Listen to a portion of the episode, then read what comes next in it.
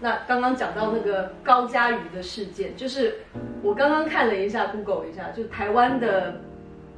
女性家暴的比率是五个女生就一个，对，大概就是两成，其实非常的高。然后经济是以经济恐吓百分之八，然后的身体威胁百分之八，然后性性骚扰跟纵增到百分之二、百分之五，那也都很多哎，很多。对啊，其实好像感觉身边周遭应该都有人被家暴过。对，而且他们说，就是大部分的家暴，你可能就是一而再、再而三的容忍，然后你也可能是容容忍很久，都会选择不说，没有勇气去说，真的没有勇气去说。对，对啊，然后常年以来的时候才，才才有一些人才敢提出寻求保护。所以高嘉宇真的很勇敢。对，我觉得他真的蛮勇敢的。他这一次让我有觉得他做，因为。我相信他一定是有一些可能不雅照片啊，或者是做一说一些话、做一些事情的证据在林敏书的身上，要不然他不会害怕成这个样子。对啊，对啊，因为人家不是第一次被打，所以他应该是真的忍无可忍。但是他站出来真的是很有勇敢的事情，因为他也知道继续这样下去是无限循环嘛。人家不成你这样。其实他有一段时间，曾经他真的发生了当下，他也不敢用，直接就去报警。他也是要有一两个礼拜，他才敢提出来。对，他好像第四天、第五天才验伤嘛。那天在饭店被打，他第四天、第五天才被验伤。我觉得就是他很勇敢的站出来，因为那一天我在新闻上面有看到他就是访问，他说他当下就是哦好丢脸。我说这个就受他是受害者，然后他还要自责他自己。然后不是去检讨，你这个人怎么这个样？你这个人怎么这个样子？你怎么可以这样对我？你凭什么这样对我？反而在这样子真的要这样教育小孩，这种事情发生了，完全不丢脸。对，丢脸的是打你的那个人。对，就是我们要知道错的东西是谁。就像我那时候，我有个朋友跟我讲说，他的例子就是他的干爹，很多而且很多其实性骚扰的案件都是近亲熟悉的人。那你再熟悉的人，你更没有脸皮，或者是不好意思去去说。那就是他干爹，他那个时候就是说他干爹就是会摸他、亲他，那没有到完全就是 all the way，就是很糟糕的状态。那他就当然就是因为年纪大了嘛，高中生。他说他那时候高中的时候，他就跟他妈妈讲，那他妈妈第一个反应就是哦，我没有啦，你干爹最近生意不好，就是精神压力很大。他其实这样子，他这个样子就是变成一个加害者，对，真的。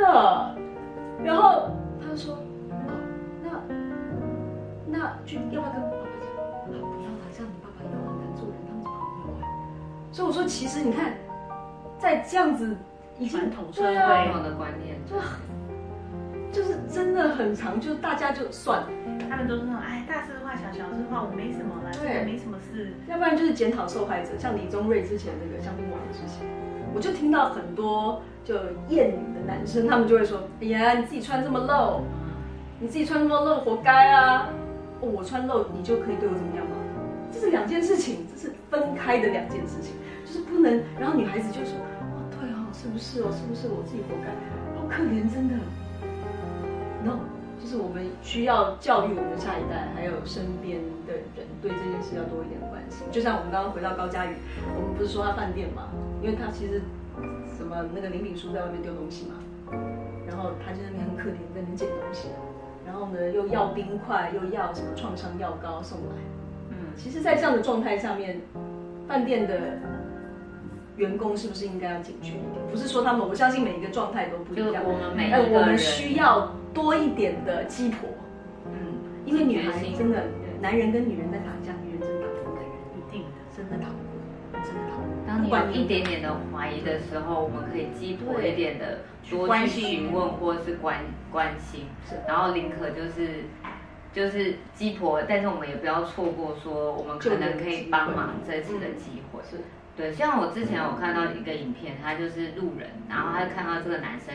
就是一个妈妈在抱着小孩，然后那个男生就是一直在打他、踹他、掐他，然后他就录影过去，他就帮那个妈妈收整，然后录影过去，然后就问他说：“你可不可以不要再打人？”然后什么，就是，然后他就说：“我现在要报警。”然后他就问那个妈妈，我觉得妈妈当下可能就是被打习惯了，所以他可能。没有想说有人可以帮他还是什么的，然后他就突然开口说帮我报警，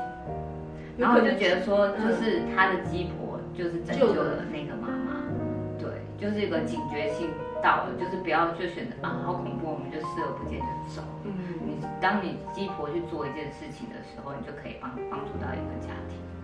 那像法律上面有界定哪一些行为是所谓的家庭暴力？因为在我的认知里面，通常说是只有肢体，肢体就是有 OK 你才可以去验伤，就是你没有 OK 你都不要来找我，警察都会这样。除了肢体上，你可能还有包括上那个精神上的，精神上可能是言语啊，或者是说虐待你的猫咪啊，或者是我拿你喜欢的东西啊，我没有对你有暴力。哦，没有暴力，但是让家人不好，比如说婆婆啊，或者但是我威胁那种，我他他是语言威胁，但是像语言这种东西，大家嘴巴骂来骂去的，你要说去报警，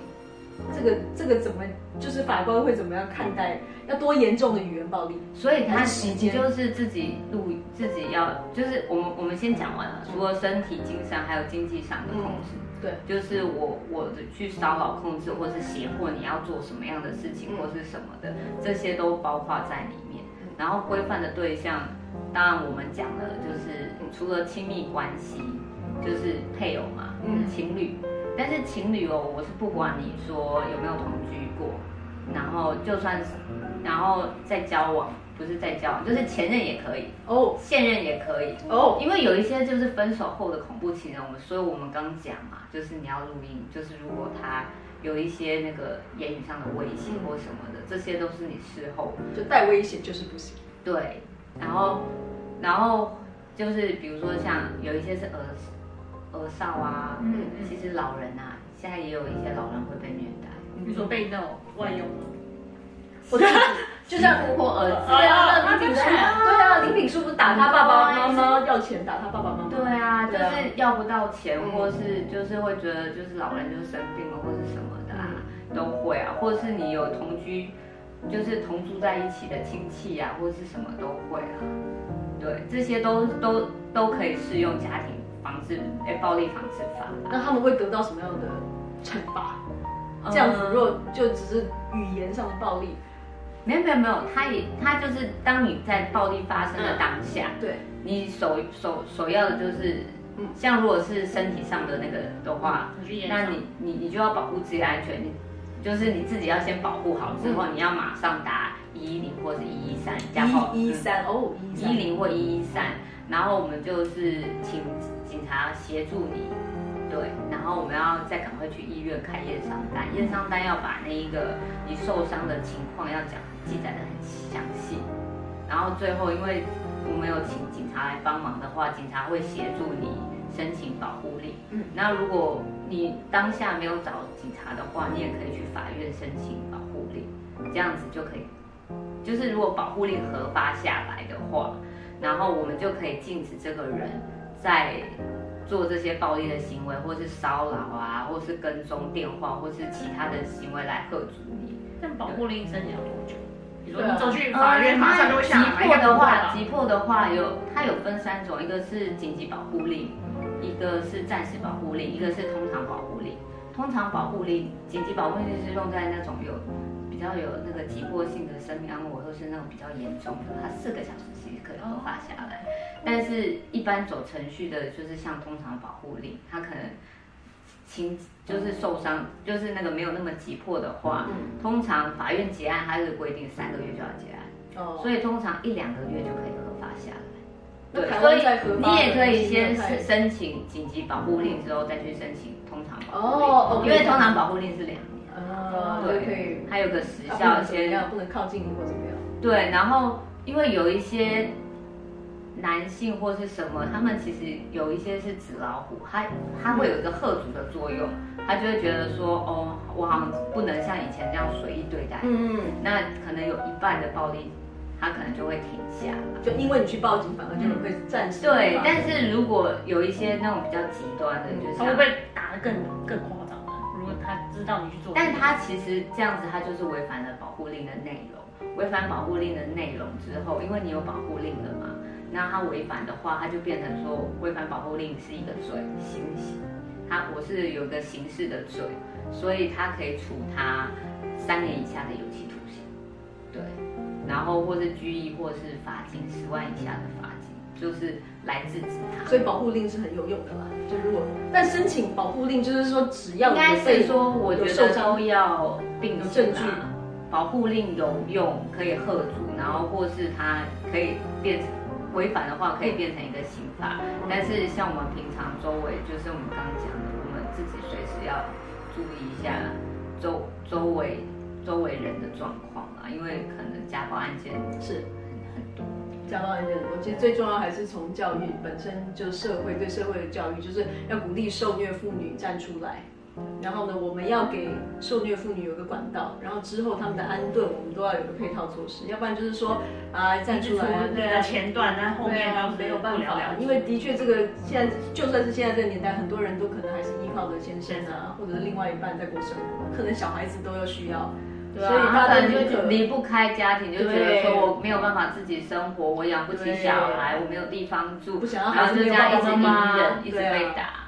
就是想要粉饰太平，对，有一些还会啊，就觉得说啊，我真的提出来的话，我老公会不会没有工作或者什么，就是想法会很怪啊。你还在替他想，真的之类的。但是其实你就要果断一点，嗯，你就是直直直接像高佳瑜这样子，就是勇敢站出来，然后把这件事情做一个了了解。高佳瑜很勇敢，真的，嗯，这一次也给大家做很不好的事情，但是是一个很好的示范，希望大家可以更勇敢的面对家庭暴力。